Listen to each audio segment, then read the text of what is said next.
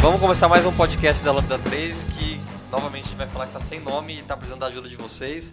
Hoje o assunto que a gente vai comentar é quentinho, é o ASP.NET Core RC2 que foi lançado ontem, dia 16.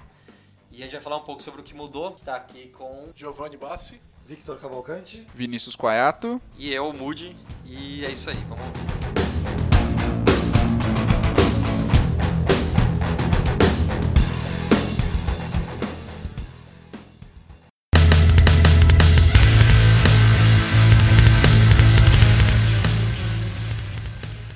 Tá, é, vamos falar sobre o ASP.NET Core RC2, que foi lançado ontem.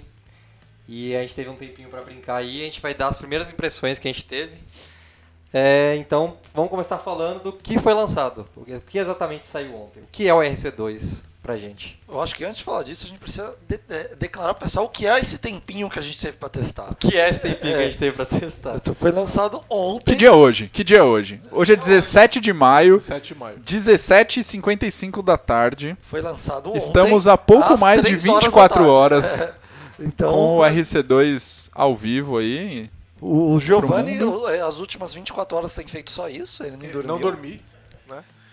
Então, falando rapidamente, o que aconteceu? A gente teve o lançamento do segundo release candidate do ASP.NET Core e do .NET Core.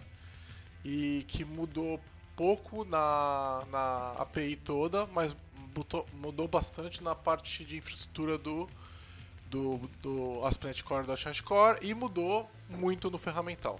É isso, foi lançado ontem. Certo? Isso significa que a- o Release Candidate 1 nesse momento está sem suporte. Então, para quem estava em produção, e já tinha bastante gente em produção, é, esse pessoal tem que migrar imediatamente para o RC2 para poder continuar tendo suporte. É, e o RC2 tem uma Go Live License, ou seja, a gente pode ir para produção com o RC2 também, da mesma forma que a gente fazia com o 1. E foi isso que foi lançado. Tem assim, grande, são três grandes entregáveis que eles fizeram, né? Que foi o Visual Studio, a atualização do ferramental do Visual Studio? É, o ASP.NET Core em si e o .NET Core com a com todo o ferramental é, da mudança de ferramental que eles tiveram é, em cima do .NET Core, né? Então, como ferramenta, a gente pode falar que são três, não como ferramenta, mas como entregáveis. São três. Então, Visual Studio, ASP.NET Core e o .NET Core. E aí tem várias coisinhas É, gente- e tem ainda, na verdade, tem um quarto que é o ferramenta. Então, sim, eles lançaram muito ferramental de linha de comando Isso, também. é, se a gente Você entrar nesse poderia agrupar detalhe, é. junto com o ferramental do, do próprio Visual Studio.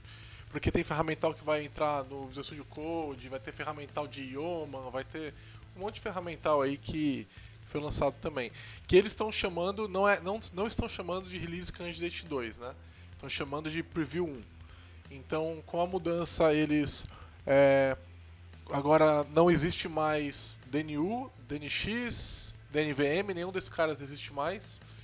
É, e agora foram todos substituídos por ah, uma aplicação chamada .NET, que roda em Mac, Linux e Windows, Que é o .NET CLI, né? que é eles o .NET CLI, é uma ferramenta de desenvolvimento, não é, ela não vai rodar em produção, É, apesar de que no Docker parece que ela estaria rodando em produção, isso é meio estranho ainda, né?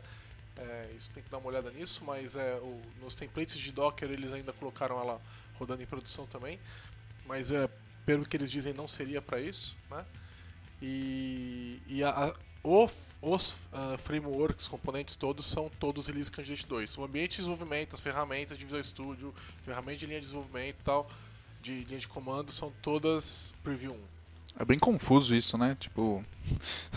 Daqui a pouco vai ser preview 1.2, RC e. É, e até lá, uma e- coisa que. é, e aí a minha percepção, queria saber um pouco de vocês. é, eu achei meio confusa a questão de chamar o release candidate, que teoricamente é- é uma- um release candidato aí para produção, do 1 para o 2 mudar tanta coisa. Isso foi bem estranho e do tempo que eu estou mexendo com coisas da Microsoft, primeira vez que eu vi uma mudança tão grande assim. Eles falaram, eu, eu, eu tava assistindo. é, eu não lembro, eu acho que foi no, no Community Stand-Up da semana passada, eles falaram que o RC2 é um True Release Candidate. Como se Faz um- sentido. Como se um não fosse, mas sabe o que eu acho? Um era pra ser. É, só que aí teve aquela mudança de nome e eles aproveitaram para e, e essa mudança de não nome é, não é só foi- nome, de direção. Teve uma mudança de direção que aconteceu foi decidida antes do lançamento do 1. Só que eles não queriam perder ah, o lançamento porque ia ficar muito espaçado. Exatamente. Fala, Então- vamos lançar o que a gente tem até agora.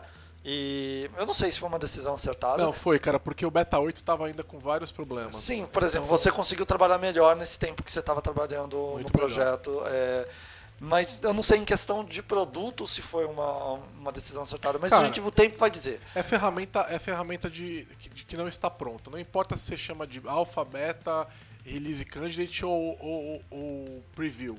É ferramenta que não está pronta e por ser ferramenta que não está pronta, ela, você vai passar por isso. A gente está aqui na Lambda desde o Alpha 4, trabalhando com isso e a gente é, apanhou pra caramba por causa disso. Mas e eu é, acho é- que- é o custo de estar nessa, nessa versão. Ah, eu, eu só acho que eles mudaram muito a semântica da palavra da release candidate. Pra mim, quando eu ouvi a release candidate, opa, daqui pra frente não vai mudar. Na verdade, o MSF, que é a Microsoft segue, a Microsoft Framework lá, lembra? né? Sim, Dele, sim. né? Microsoft Solutions Solutions Framework, né? Ele deixava bem claro que Release Candidate signif- significa Feature Complete. Né? Então, Você não vai mudar, você não vai arrumar- Acrescento features, eu não removo features, eu só corrijo bugs. E não era isso, né? Por isso que eu acho que eles estão dizendo que o RC2 é um True Release Candidate. Porque de fato eles não acrescentariam nada e não alterariam nada, e, mas as ferramentas não estão prontas. Então, nas ferramentas pode mudar. né? E lidando com as ferramentas, você percebe que muita coisa ainda tem que melhorar. Né? Eu, eu é, peguei alguns casos trabalhando de ontem para hoje que eu já fiz críticas, já perguntei, né? não tive muitas respostas, imagino que eles devem estar numa bruta correria lá, mas é, tá bem claro que tem umas, umas melhorias para serem feitas em, em tempo de, de- de desempenho das aplicações e tal, eu acho que eles têm que crescer um pouquinho ainda. Ainda focando um pouquinho nessa chatice aí das nomenclaturas de RC1 e RC2, assim, isso não, sei lá, esses são os primeiros grandes releases desde que a Microsoft decidiu vamos pro open source e tal, e vamos reescrever a coisa toda. Isso não cria um, um- um precedente ruim, assim, do tipo, quando realmente podemos confiar nas coisas que estão sendo lançadas? Porque com o RC1 vinha aquela grande coisa, ok, você já pode ir pra produção, não sei o que lá, ó, pessoal, agora se ferrou, que está em produção, você vai ter que alterar tudo e... Eu acho que a Microsoft está aprendendo. É, é- é E a, a primeira vez que sabe- ela. É, como você mesmo falou, é a, é a primeira vez que a Microsoft, depois que entrou nesse negócio de open source, vai lançar uma coisa bem grande. Sim, sim. E eu acho que ela está aprendendo isso e está tendo algumas críticas que eu acho que a gente não vai entrar agora nisso, a gente pode gravar um podcast só disso, mas tem a questão do Project JSON também, que o pessoal está criticando bastante. É, acho que a Microsoft está aprendendo nesse processo. E faz sentido, era uma, uma empresa que nunca trabalhou dessa forma. De Sim, repente- fazia tudo muito diferente e tinha um processo muito diferente onde É, e não agora, interessa muito sua opinião, é isso, você tem aqui. Tem um ponto também que o Damien falou no, no stand-up lá, que ele comentou que quando o ASP.NET Core foi criado e o .NET Core, a proposta era algo que fosse web ready e cloud ready, e agora eles têm a Xamarin. Então, tipo, eles querem dar suporte para essa plataforma também. Então, eles tiveram que mudar um pouco a abordagem, porque o Xamarin não é web, não é cloud. Então, mas eles querem dar suporte, então tem esse ponto também. Tudo bem que comercial, a gente não se sabe, não sabe quando eles ficaram sabendo dessa informação, né? A gente ficou sabendo há pouco tempo. Mas talvez ele já tivesse essa informação antes. E isso ajudou a guiar também o caminho que o RC2 tomou. E isso pode ter influenciado também. E com certeza vai influenciar pro resto do, do lançamento dessas ferramentas. é um caminho novo, né? Então imagina que na hora que você lança o release candidate, você está falando pro mercado, ó, vai ser isso aqui. E aí o mercado responde de diversas formas. A gente, por exemplo, estava adorando o que a gente estava vendo, mas uma série de pessoas viram aquilo e falaram, putz, isso aqui não encaixa no, no jeito que a gente desenvolve, né? Então, Microsoft, a minha percepção é, virou e falou, meu, a gente consegue uma, uma metade do caminho um aonde híbrido, né? é, onde eu consigo entregar tudo isso que eu quero entregar e ainda deixar esse pessoal que vem de outras de outras outros ambientes né, é, felizes, né? E eu acho que é o que eles estão fazendo. Então veio todo esse feedback é, antes do release do K- do KGT 1 é, que eles acabaram incorporando ao longo do, do- logo depois da, da entrega do RC1.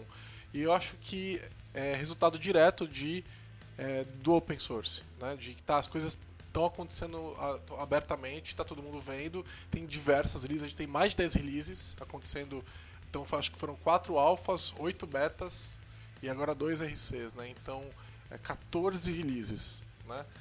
Então é, é- isso aí vai dando feedback e os caras vão alterando. Eu acho, eu sinceramente não estou feliz com todas as mudanças que eles estão propondo, acho que nenhum de nós quatro tá, né? É, com todas as mudanças, mas eu entendo por que, que elas estão vindo. E eu queria fazer uma outra observação, que é a seguinte: a minha percepção sobre é, componente de desenvolvimento pro servidor é de que todo o .NET Framework vai ficar no passado. Né? O .NET Core vai se tornar daqui a alguns anos o único .NET que de fato você quer rodar no servidor. E eles precisam atentar para a direção que eles estão pondo nesse negócio, porque vai ficar realmente muito importante, né? Então eu, eu acho que eles estão olhando para tudo isso e eles falam, bom, a gente precisa ter um negócio que vai, vai aguentar aí os próximos 20 anos, já que o .NET Framework grandão vai ficar para trás, vai servir para fazer WPF, por exemplo, basicamente, né? Alguém vai fazer WPF daqui 20 anos, vai, tipo... Ainda tem, ainda tem, muita gente fazendo, mas você vê, até a, até a aplicação Windows, é, Universal tá usando já, tá usando o .NET Core, né? E o, eu imagino que o Xamarin vai para isso também em algum momento, imagino. Eles não falaram nada, mas eu imagino. Vai sobrar WPF, Windows Forms e o legado todo, né? Porque tudo É, novo é, é, é só dar uma olhada até para as libraries que foram incorporadas né, nesse RC2, como o Drawing, todas essas coisas que, que, que dão esse suporte um pouco mais, não necessariamente web, não necessariamente é, cloud, então dá, dá para dá pra entender esse lado de, de Xamarin e, e tudo mais, mas acho que de fato isso que você falou faz sentido, de, de pensar um pouco mais no futuro, porque senão você vai cair num cenário onde é, o core 2.0 ele conflita com o Core 1.0 e aí você começa a ter uma série de problemas como o .NET já teve no passado e aí você tem problemas de referências e aí você cai em tudo o problema que já tinha. Então, Eu- eu vou lembrar eu acho que a- faz sentido. Teve Tem que ficar sobre- 1.0, 1.1, né, que foi logo depois. pra ficar corrigindo 2.0 essas e, tipo, coisas e Todos foram lá, esquece o passado, esquece o passado. É, eu acho que a Microsoft já aprendeu com isso no passado e isso ela poderia é, já atribuir. A gente está chutando aqui, a gente está vendo é, futurologia agora. Mas é, eu acho que ela está tá pensando nisso. O pensamento dela agora, eu acho que eu concordo com o Gigi, na coisa, ela precisa co- colar os dois mundos que ela tem, que é um que ela quer atender e o outro que ela já atende e tentar deixar os dois felizes. É, um- um- uma coisa que eu gostei é que assim, algumas coisas mudam, acho que principalmente em tooling, né? Você fala, ah, ok, essa parte do DNX, DNU, DNVM, você morre, mas isso já era uma coisa anunciada, Sim. então já sabia. É, é, al- al- algumas pessoas, alguns projetos já até conseguiram se antecipar e já, já, já mudaram isso. É, então, por exemplo, aqui na Lambda mesmo, acho que vocês já estavam usando o .NET mesmo, o, o Clear, ou, ou ainda estavam usando... Não, não, a gente não, só, só migrou ontem. É porque Então- só funcionaria com o RC2 mesmo, né? Tava tudo muito instável, né? Então não era uma ideia boa migrar. É, mas o interessante é que você fala, ok, é, nós migramos ou, ou vamos mudar e tudo mais, mas a forma de desenvolver o projeto, de pensar o projeto, a arquitetura e, e tudo mais, ela não, ela não mudou. Então você fala, ok, eu não rodo mais os meus testes, ou eu não subo mais a minha aplicação, eu não crio uma aplicação com esses comandos, eu crio com esses, mas a aplicação basicamente você cria da mesma forma. Então, acho que como o VC brincou aí no começo, é, o Gigi deve ser uma das pessoas no mundo que está com mais tempo rodando isso. Ele está há 13 horas rodando o Eu coloquei RC2. em produção. Há controvérsias. Ainda, ainda ontem, eu coloquei em produção. Defina a produção. É, pus no, pus no Eu Azure coloquei, eu coloquei no Azure, rodando no do Azure, cliente. no Container Service, Azure Container Service, uma aplicação RC2 atualizada. Ela já estava em produção com RC1. A gente atualizou ela para RC2 e publicou ela ontem à noite. É um microserviço. É um mini servicinho. Um Hello World. não é um Hello World. Ele, é um, é um- ele, ele, ele, tá sendo, ele tá sendo usado nesse momento, Pelos devs. certo? E ele está em produção. Então eu coloquei no dia que saiu. Então deixa Assim. eu perguntar, ele está sendo usado no framework corporativo? É uma, é uma aplicação que tem uma, ela oferece uma API web para um service hook do VSTS. E ela toma algumas ações em cima da, de algumas mudanças que você faz num, num pull request. Você aceita um pull request, você fecha um pull request, ele manda um, um post para essa aplicação e ela toma umas ações em cima disso. E ela está rodando num Dockerzinho com Docker Compose, usando toda a infraestrutura que eles criaram no .NET Core, não é .NET Full, porque tá rodando no, no Docker. Você até poderia rodar com Mono, né? Mas a gente tá, essa, nesse caso não precisava, então tá lindinho.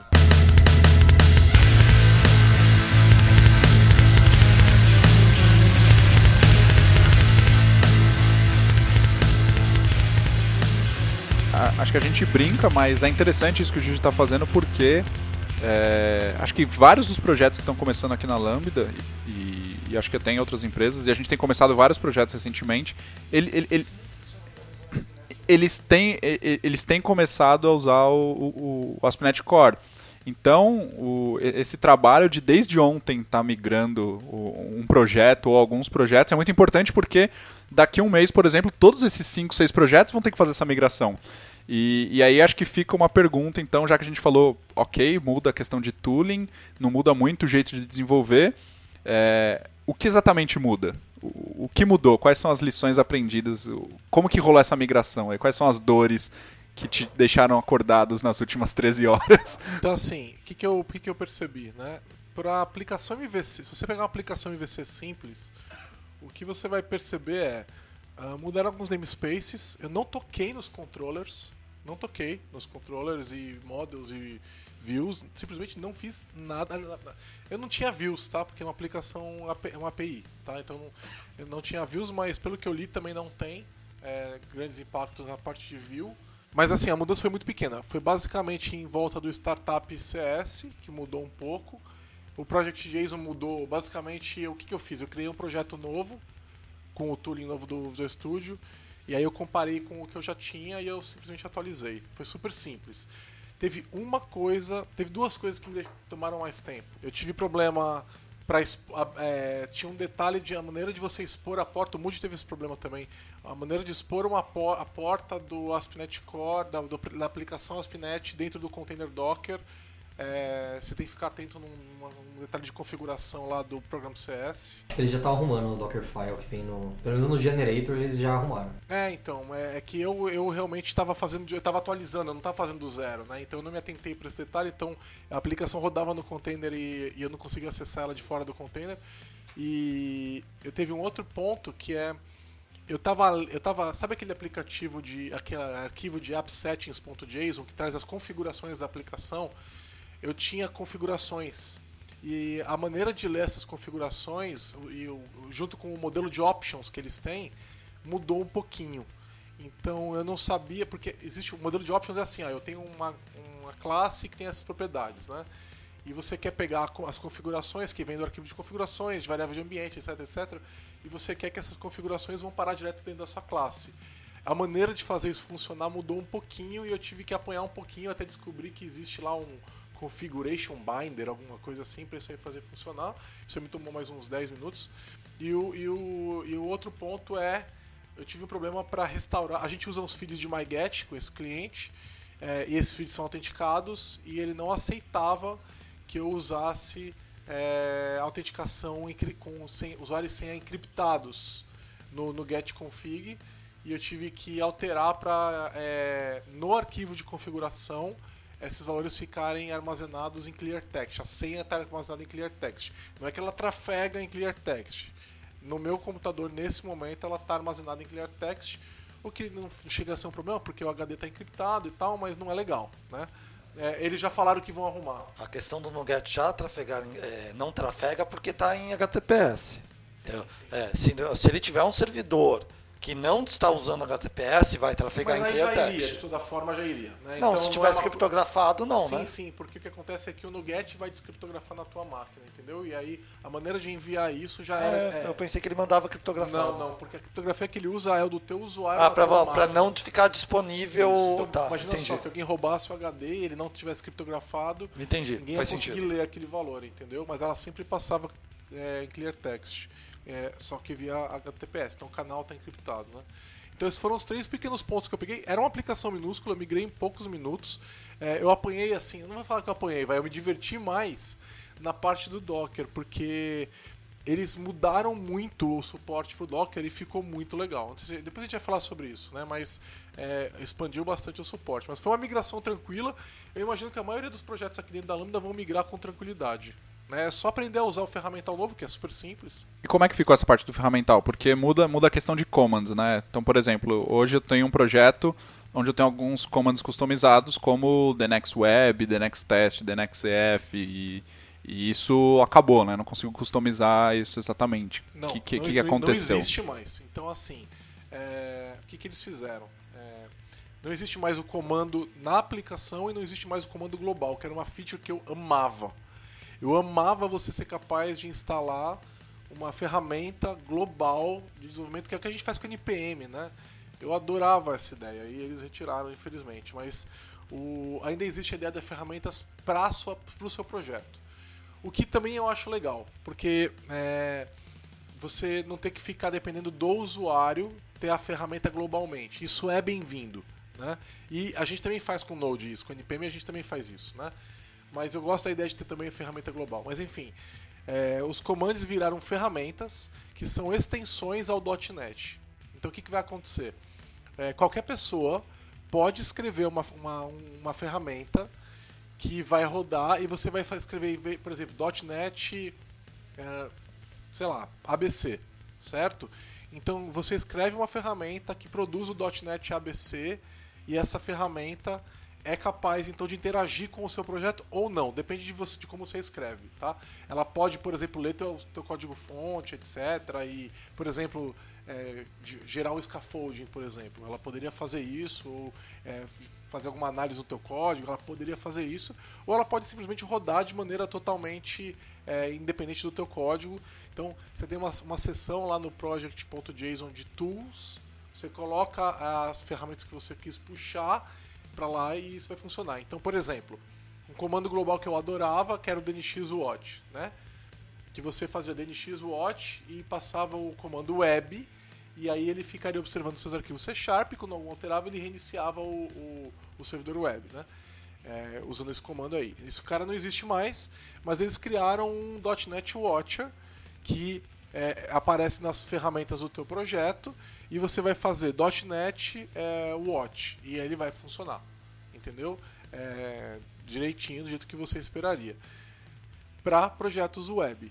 Aí foi o primeiro problema, né? Então eu podia fazer DNX Watch teste no projeto de teste e isso não funciona mais. Eu tentei, né? E lá no projeto, criei um projeto de teste com XUnit, tudo funcionou bonitinho e tal. O Visual Studio entende, lista os testes, tudo que você quiser fazer, igualzinho funcionava antes. Só que eu não consigo fazer um .NET Watch test, por exemplo. Já perguntei lá para eles como é que faz, até agora eu não tive retorno. Que é mas... é legal, porque é um, é um comando útil. Sim, como é que eu imagino que a gente faria? Eu, então, eu aí que tá. Como é que eu faço, por exemplo, no Codecracker? Eu utilizo Node, NodeMon, entendeu? uma ferramenta de Node para observar mudanças em arquivos C. É, eu observo uma mudança numa DLL, quando, DLL é, quando eu compilo ela no Visual Studio, gera uma DLL e ela pega e roda o teste de novo. Essa era uma vantagem que a gente tinha antes, que a gente não precisava fazer não isso. Não precisava fazer isso, cara. A gente olhava o código fonte, se alterar o código fonte, roda. Agora vai mudar um pouco o mindset, né? Então, o que, que você pode fazer com o NodeMon ainda? Então, o que, que você vai fazer com o NodeMon? Você manda observar os arquivos CS e aí, quando algum deles alterar, você manda rodar o .NET é, teste, certo? Só que olha só, é, eles vão ter que fazer toda a compilação de novo. Eu, eu acho que, sabe, uma compilação do zero, ela não é tão eficiente quanto uma compilação de diferencial do que estava em memória e tal, que era o que eles estavam fazendo antes. Ou que o .NET Watch deve estar tá fazendo agora. Né? De repente o que eles estão fazendo é, putz, eu mantenho a compilação em memória, que é o que o Roslyn permite fazer, né? Então esse arquivo alterou, eu troco só essa, essa árvore aqui que mudou, esse pedaço da árvore que mudou, e eu não preciso recompilar tudo, então a compilação é muito mais rápida.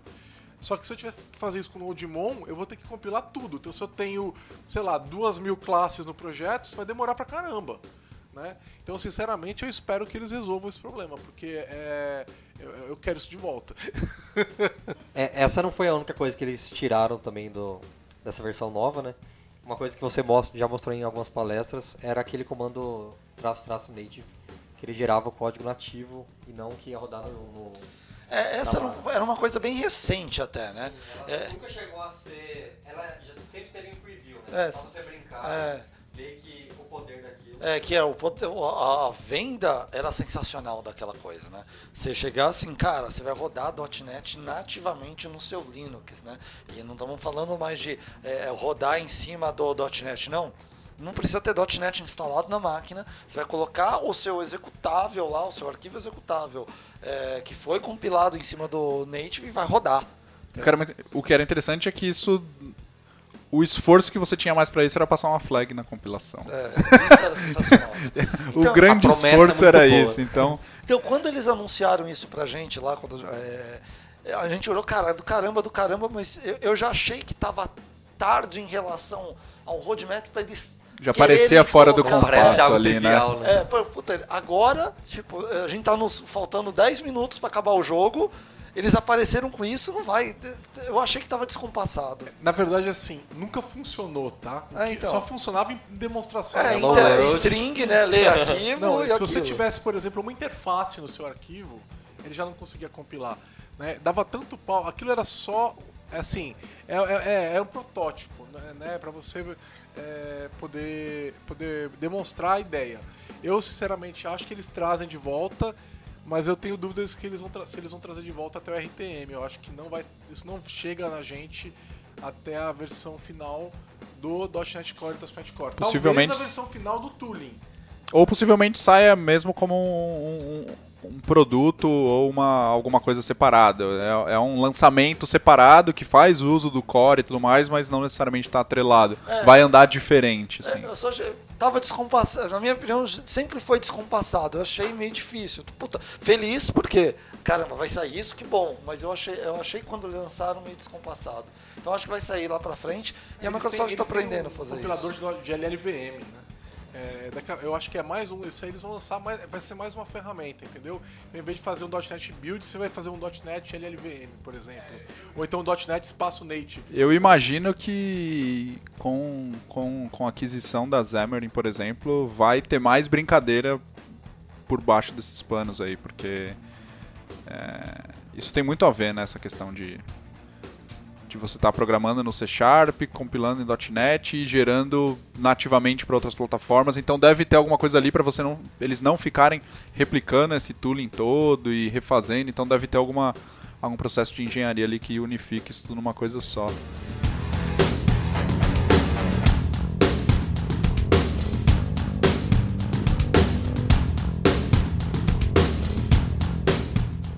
Falar o que eu gosto das ferramentas dessa .NET CLI, do .NET novo, e, e do que eu preferia que não tivesse mudado. Né? O que, que eu gosto muito? Eu gosto muito de não ter três ferramentas mais. De não ter DNVM, .NET, é, DNX, DNU.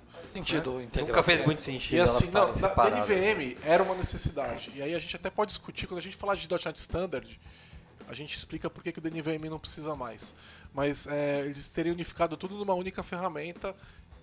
Ok, bem-vindo. Não gostei, não gostei deles é, terem nos, estarem nos obrigando a gerar uma compilação e escrever em disco o resultado dessa compilação. Eu gostava muito de poder rodar o projeto sem precisar gerar uma DLL em disco, um E a- executável em disco. É, e até porque, é, não sei se vocês se lembram, mas há um ano e meio atrás, quando a gente falou, foi falar em cima do lançamento, o lançamento do, do- dessa iniciativa do Aspinet, na época, a Aspinet Venext, né? É, mostrava a ideia de, ó, essa é a grande sacada. Não vamos gerar mais DLL. Estamos fazendo isso em memória. Por isso vai ser rápido o processo de desenvolvimento, o feedback de desenvolvimento. Então, é, meio que cai por terra, terra todo esse discurso. Aí eles vão ter que conseguir essa velocidade que eles falaram que eles ainda estão perseguindo essa velocidade de desenvolvimento, mas de outra forma. Cara, não tem como. É. Não tem como, porque toda vez que você tem que escrever no Não, disco, vai ficar infinitamente mais lento do que manter isso em memória. Com certeza. Então, e né? sinceramente, eu nem ligo tanto pro, pra produção. Porque em produção eu não ia pôr C Sharp em produção, eu ia pôr um, binário em produção.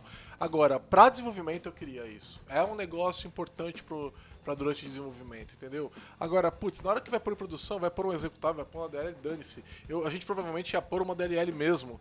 Então não, não era um cenário que eu queria suportado. Mas eu, eu não queria ter que ficar. é, eu queria que é, é, o ciclo de desenvolvimento fosse muito rápido do jeito que estava antes. E ele não está mais tão rápido. Então, eles podem correr atrás desse desempenho? Podem. Duvido que eles vão chegar lá. né? Vai escrever aí 100 MB de DLL num disco e quero ver a velocidade ser a mesma. Não vai ser ponto final, entendeu?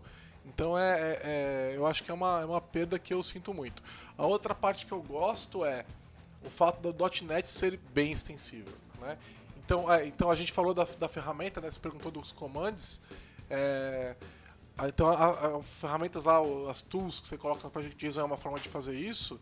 A outra forma de fazer é, isso é você, se você tiver no teu path qualquer ferramenta que seja .NET traço alguma coisa, tipo .NET traço ABC, na linha de comando, você pode ir em qualquer diretório, escrever .NET espaço ABC e ele vai saber é, rodar essa ferramenta.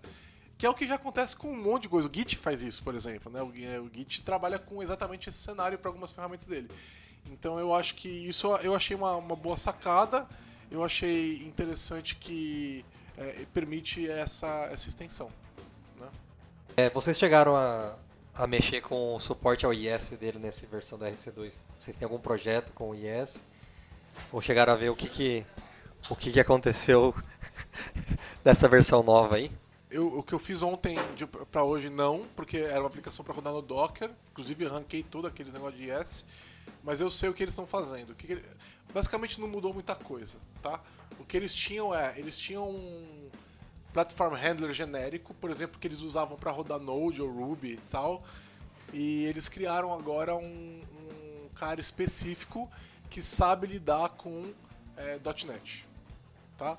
Então, o que, que acontece? O Kestrel é, já era o servidor que estava rodando a tua aplicação, certo? Então, isso já estava acontecendo.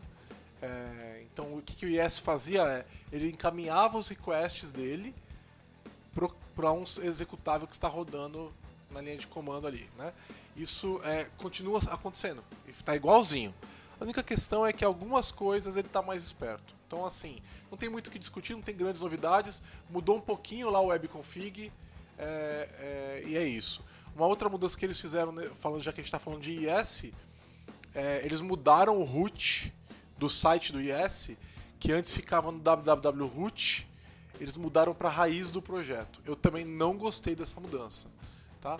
Então, é, o IS vai ter que saber lidar com o fato de que agora a tua aplicação, é, ela, ela, apesar da raiz dela ser a raiz do projeto, na hora que o cara pede um arquivo estático, ele tem que servir a partir de www.root.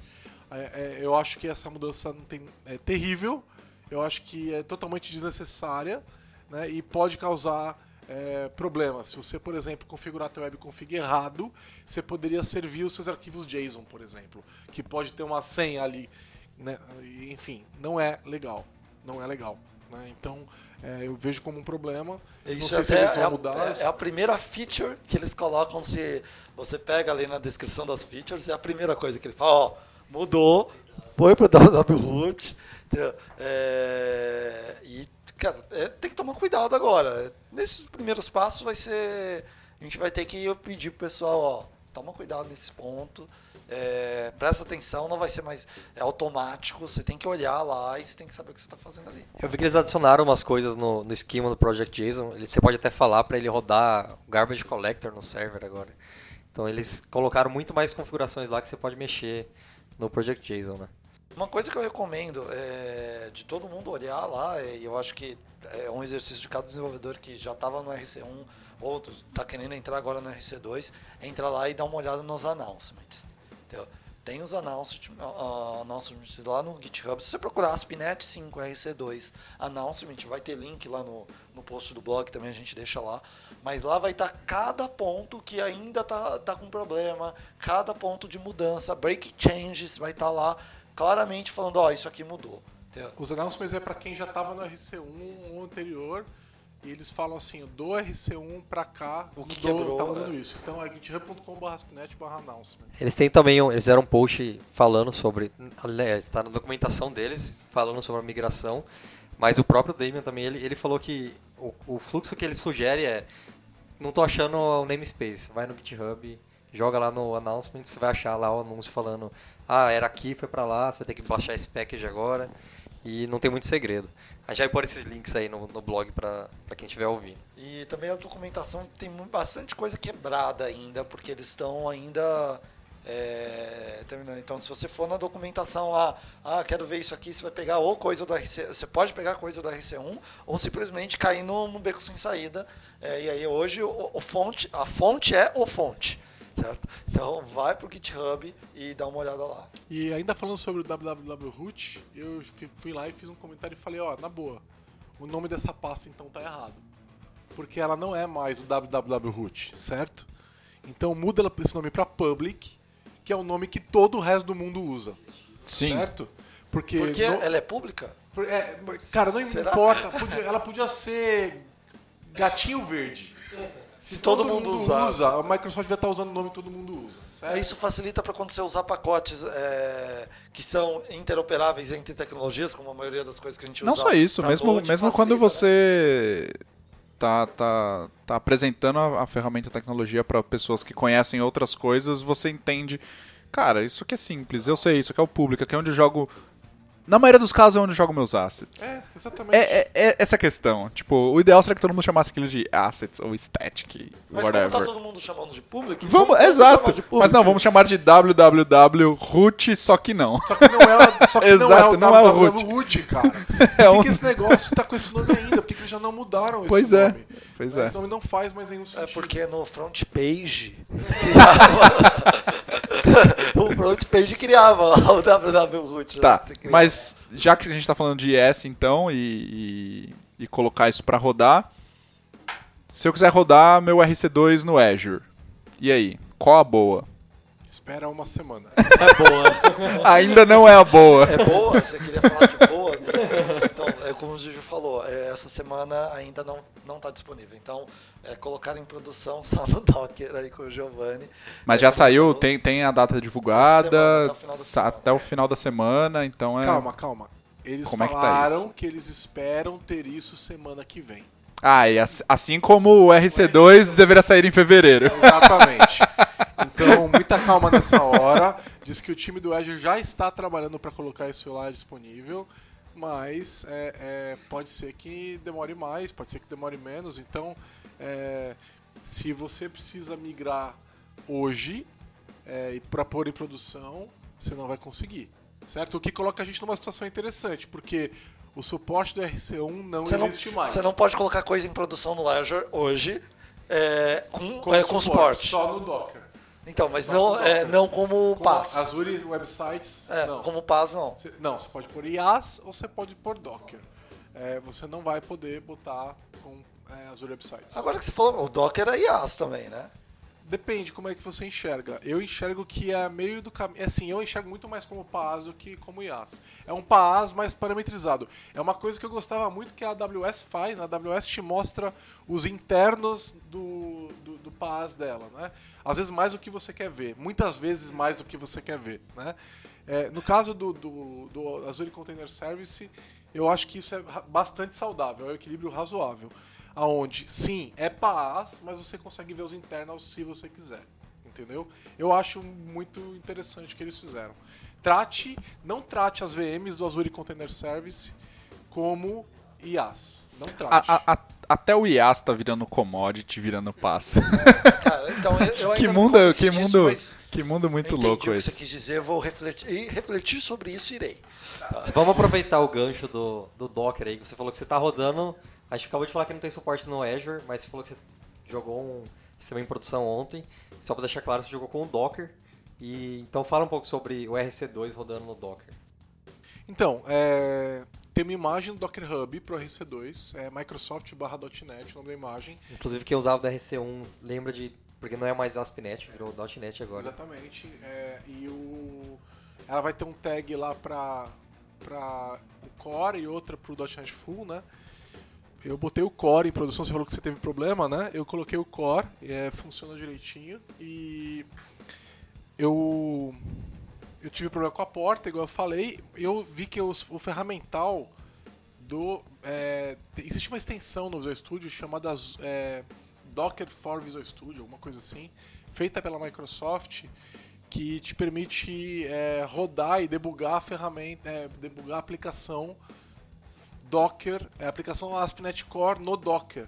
E isso é uma coisa que ela não fazia. Então olha só que interessante o cenário. Você consegue pegar, a hora que você coloca, você, você clica com o botão direito sobre o projeto, você fala adicionar Docker ao projeto. Quando ele faz isso, ele cria um diretório Docker, certo? Ele coloca os Docker files e os, os arquivos Docker Compose também. E ele também coloca um arquivo de PowerShell. Eu acho que eles deveriam colocar um bash também, mas eles não estão fazendo isso, pelo menos não por enquanto. Mas não seria difícil derivar um bash desse PowerShell, né? É, e esse cara aparece para você no run do Visual Studio. Então você vai ter lá, você, você tinha lá o, no Run, tinha o projeto normal lá, sei lá como é que eles estavam chamando, agora aparece Docker. E a hora que você clica em debugar, você consegue debugar o que está acontecendo Dentro do dentro do container. É lindo. Assim, é, eles encapsularam todo o trabalho de fazer isso acontecer. Você teria que subir, atachar o processo. Eles fizeram tudo isso por. eh, Resolveram esse. Tem uma esse coisa que não está funcionando, eu estou rodando no Docker Beta, né? É, tem uma coisa que não está funcionando para mim ainda, que é a questão do watch. Então, se eu altero um arquivo no meu file system e eu gostaria que o, que o watch funcionasse lá, A gente tá mostrando aqui o erro que eu e o Coia estão tendo rodando o Docker Beta. com O Core. Gigi insiste que não existe esse erro, mas É ele tá aqui. exatamente o mesmo erro que eu tive. tá, beleza. É, depois a gente dá uma olhada. se, eu po- se eu coloco o latest, roda. É, O latest vai. Tá, então assim, o, o Watch não tá funcionando, mas é uma questão do Docker Beta, não é uma questão do .NET Core. Tá? É, então, basicamente, funciona do jeito que você gostaria.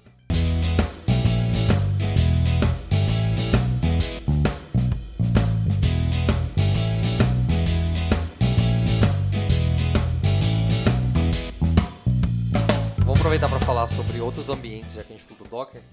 É, aqui tem três representantes não Windows em alguns momentos. É, vamos falar sobre como foi rodar o RC2 no, em outros sistemas operacionais. Ah, é, eu simplesmente criei um Hello World no Mac. é, foi tão tranquilo como antes, não teve problema nenhum. Só que eu só rodei o Hello World e aí depois já coloquei no Docker.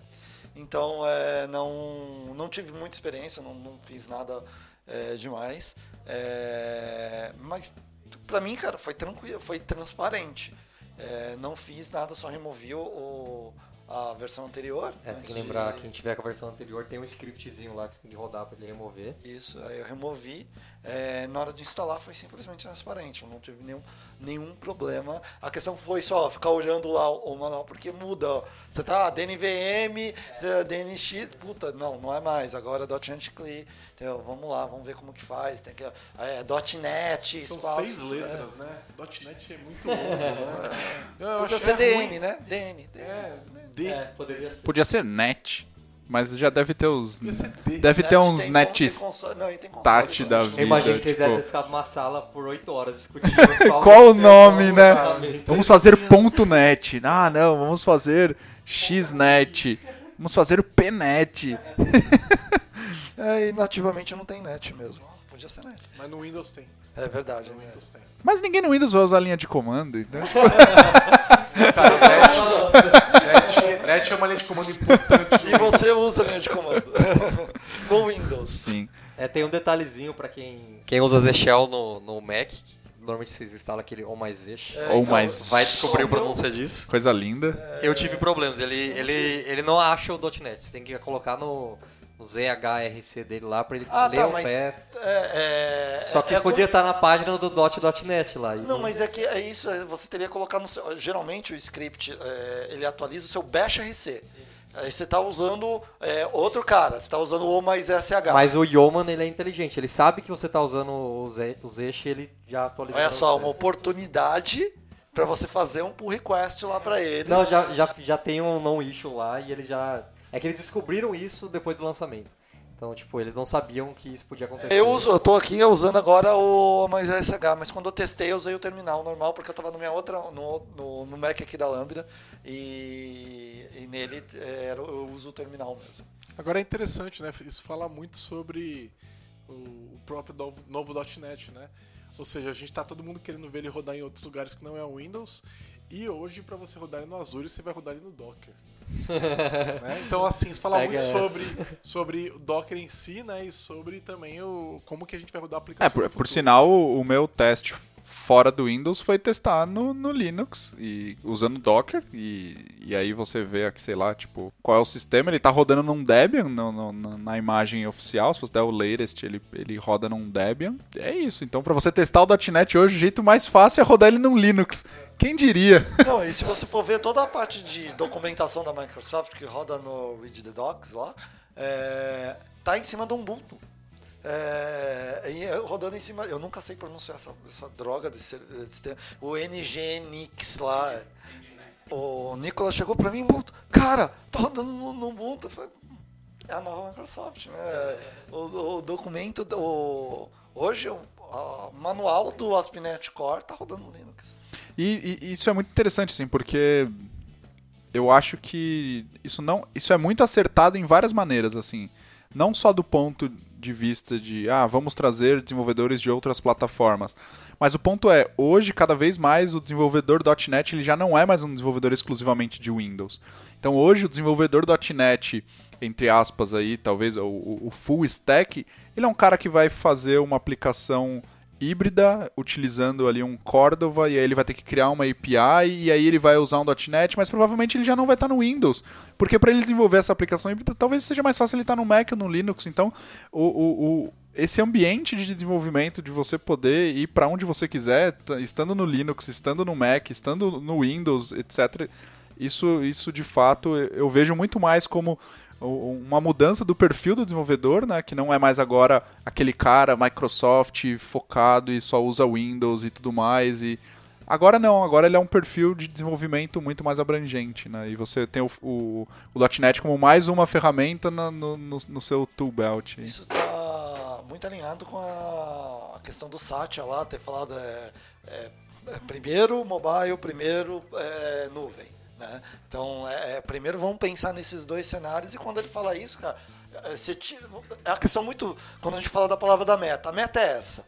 Tá, então eu tenho que fazer para Windows, sinceramente, não. Você faz o que é mais fácil para atingir mobile e nuvem. Puta, é mais fácil fazer no Linux. Se vamos fazer no Linux, não tem problema. Vai ser mais rápido chegar na nuvem assim? Vai. Vou atingir mais gente assim? Vou. Então, vamos fazer em outras plataformas. É, isso transparece no, num caso de ontem que teve um release, que eu fui eu usei o Generator ASP.NET, para quem não quer usar o Visual Studio, vai usar ele, e ele já estava, na hora que eu testei, já estava funcionando com RC2, tinha alguns detalhezinhos, tipo o Dockerfile tinha um probleminha, mas todos já tem pull requests abertos, então é só, só tá esperando o merge. Então isso, isso é uma coisa que deixa bem claro que essa visão faz parte também, não só de nós desenvolvedores, mas também por parte da Microsoft, né? Então no mesmo dia, você que estava usando o Visual Studio Code no Mac tinha tudo pronto para rodar a versão que tinha acabado de lançar. Tá, tá três melhor do que atrás. isso. Como- vamos voltar ao que a gente falou agora há pouco. Hoje só dá para ir produção no, No Linux. Docker. No Azure. No Azure. Então isso, isso tá bem. Isso fica bem claro na forma como ela trata isso. Inclusive, só fazendo um gancho que a gente queria comentar, que agora o Visual Studio Code, o debugger já está funcionando no C Sharp também. Que era engraçado que o Visual Studio Code debugava Node, mas não debugava C Sharp por um bom tempo. Não, vamos lá. Ele debugava, mas estava em preview. É, você tinha que fazer os cambalachos para ele É, funcionar pra- lá. pra ele habilitar É, isso. mas Agora. já Agora é só vir, JustWorks, é só atualizar os plugins e, e o Visual Studio Code que vai funcionar. Uma outra coisa que eu achei legal desse release de ferramentas também é que ele não quebra o RC1. Ele suporta RC1 e o RC2, o que é importante porque eu tô aqui, a gente está com diversas aplicações mantendo no meu projeto atual e eu não preciso migrar todas de uma vez. Então eu estou migrando uma de cada vez. Não, imagina se fosse no seu caso, se eh, não acontecesse, eh, do jeito que tá, você teria que ter dois ambientes Exatamente. eh, separados para conseguir atender isso. Justamente. Então foi muito legal eles Pensarem nisso. é. Então, e assim, o projeto que ele está trabalhando, de pequeno não tem nada. Então, É. é- é- Tem os microserviços. Não, não, mas o, o projeto em si é enorme. Então, é, não, não, se- não seria viável fazer toda a migração de uma vez. Não, não existe essa possibilidade. entendeu?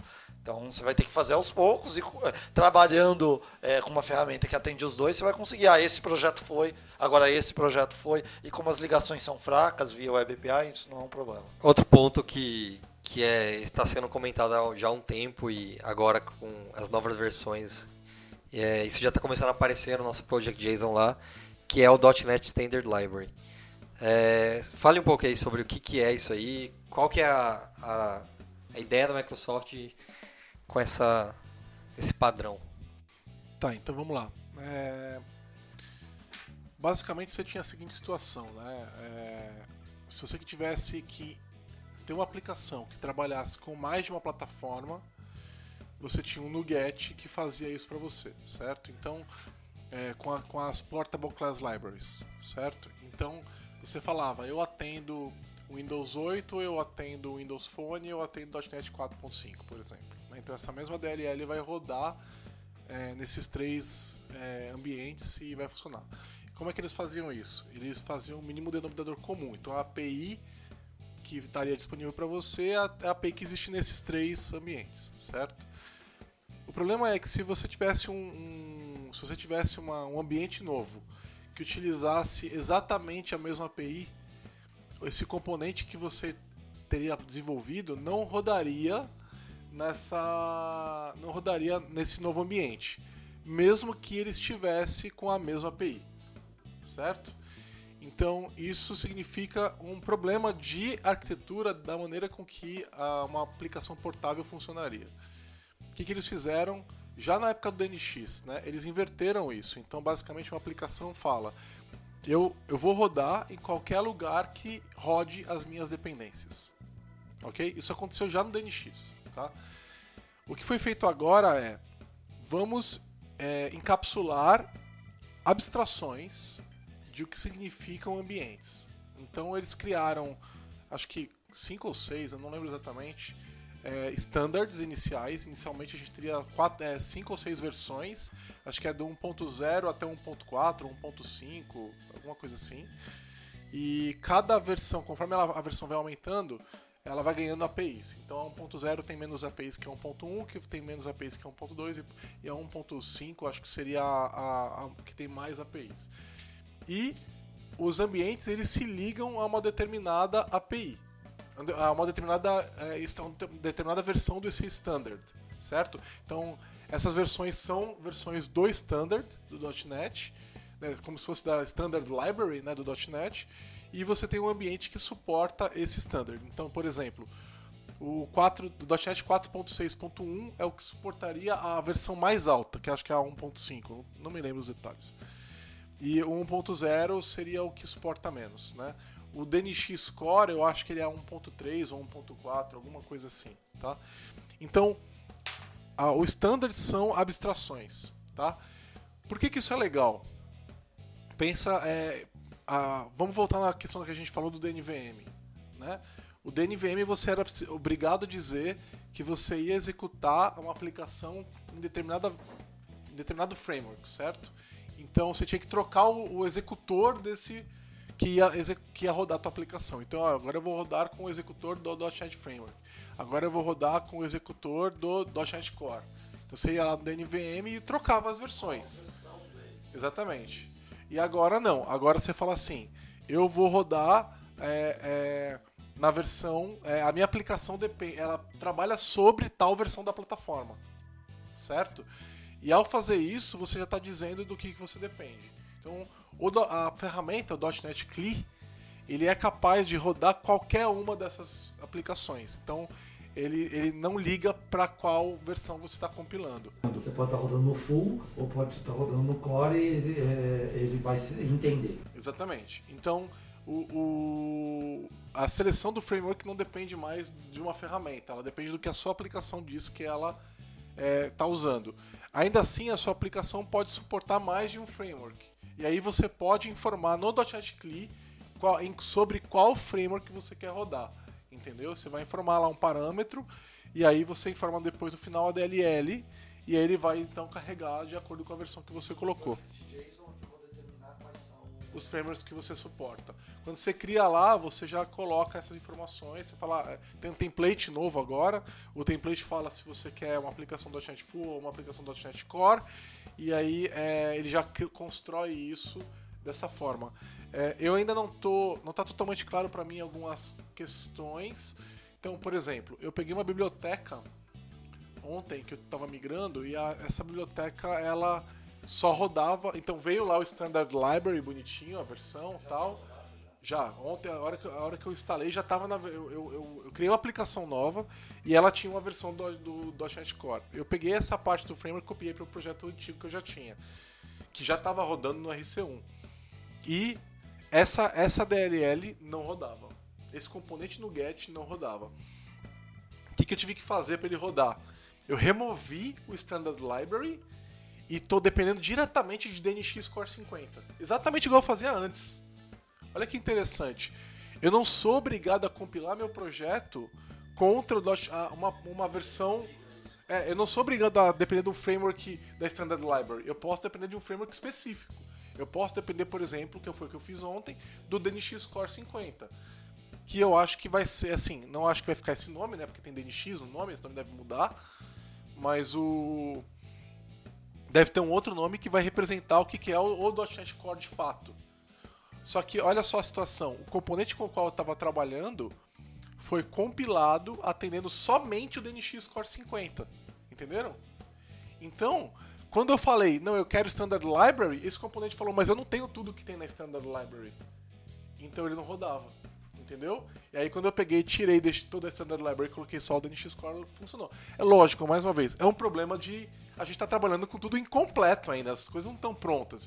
Esse componente era um componente da própria Microsoft, eu não lembro exatamente qual que era, mas ele já, olha só, eles já tinham feito um componente para .NET Core, só que ele foi feito sem usar Standard Library, foi feito específico para um framework. E aí não rodava, né? Então é, é, Eu imagino que daqui a um mês isso já não vai ser mais um problema, né? Mas, meu, você faz negócio no primeiro dia que o negócio sai. Você, você... É. Eu, eu já eu tava quase desistindo, eu falei, ah, eu acho que eu preciso fazer isso e acabou funcionando. Então, assim, o .NET Standard vai ser provavelmente o foco é, vai ser o, o, framework, entre aspas, para onde a gente realmente vai compilar as nossas aplicações. Né? É, ainda não é, mas vai, vai passar a ser conforme esse negócio caminha para a versão final. Tá? E nada mais é do que uma, um conjunto de APIs. É só isso que ele é. é eu quero colocar uma, uma coisinha que eu fiquei chateado, que vai ter que mudar meus exemplos. Eu sempre dava todos os exemplos quando eu dava, ia dar palestra, ia conversar com alguém. Falava, não, ó, gente, não vai ter mais System Drawing, você vai precisar agora achar um Nuget que faz isso. E aí o que eles fizeram? Para quebrar a gente, vai ter System Drawing. Então, vai ter System Drawing agora e você não vai precisar mais de Nuget, eu vou ter que achar outro exemplo agora. Agora, é interessante, né? Como é que eles. Eu fico pensando como é que eles vão resolver os problemas. que Será que eles vão reescrever o System Drawing todo com API gerenciada, cara? Isso vai dar um trabalho dos infernos. Eles já fizeram, na verdade. Cara, é, ou eles, será que eles vão usar alguma biblioteca por baixo dos panos? Porque, por exemplo, é, as APIs de criptografia estão falando com OpenSSL no Linux, né? Será que eles estão fazendo alguma coisa parecida para o System Drawing? Porque senão o desempenho pode ficar até ruim, né?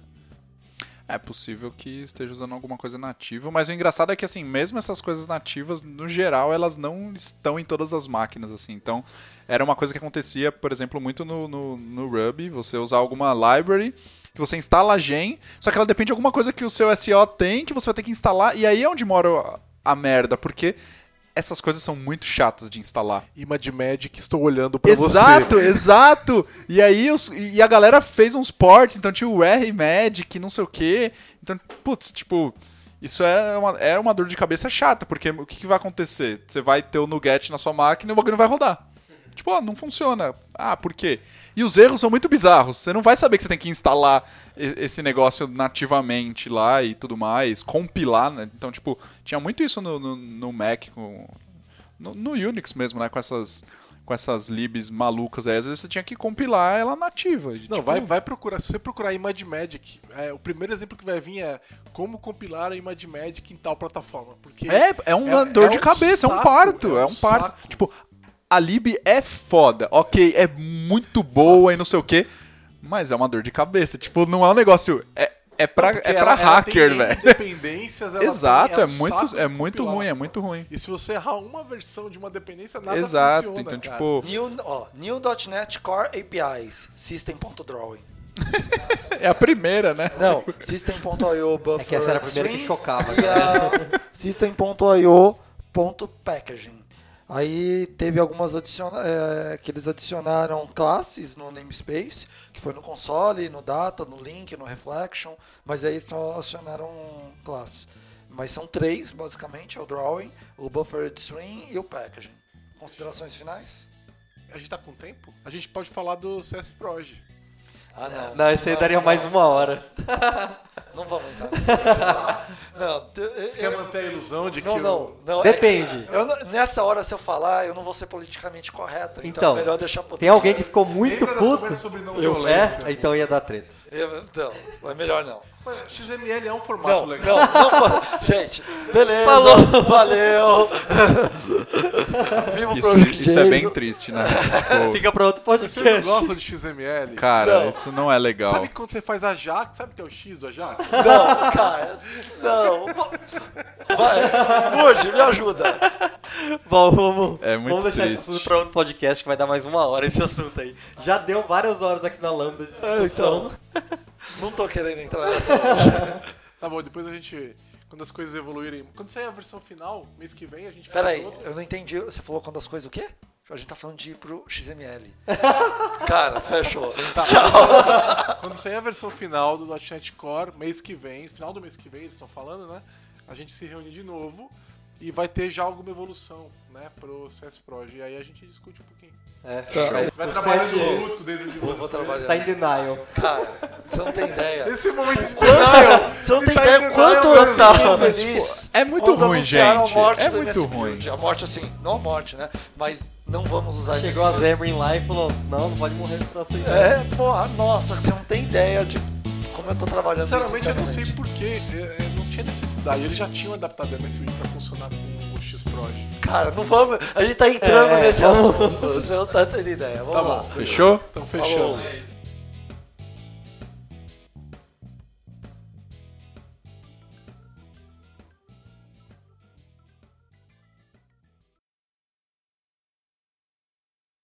XML é um formato legal.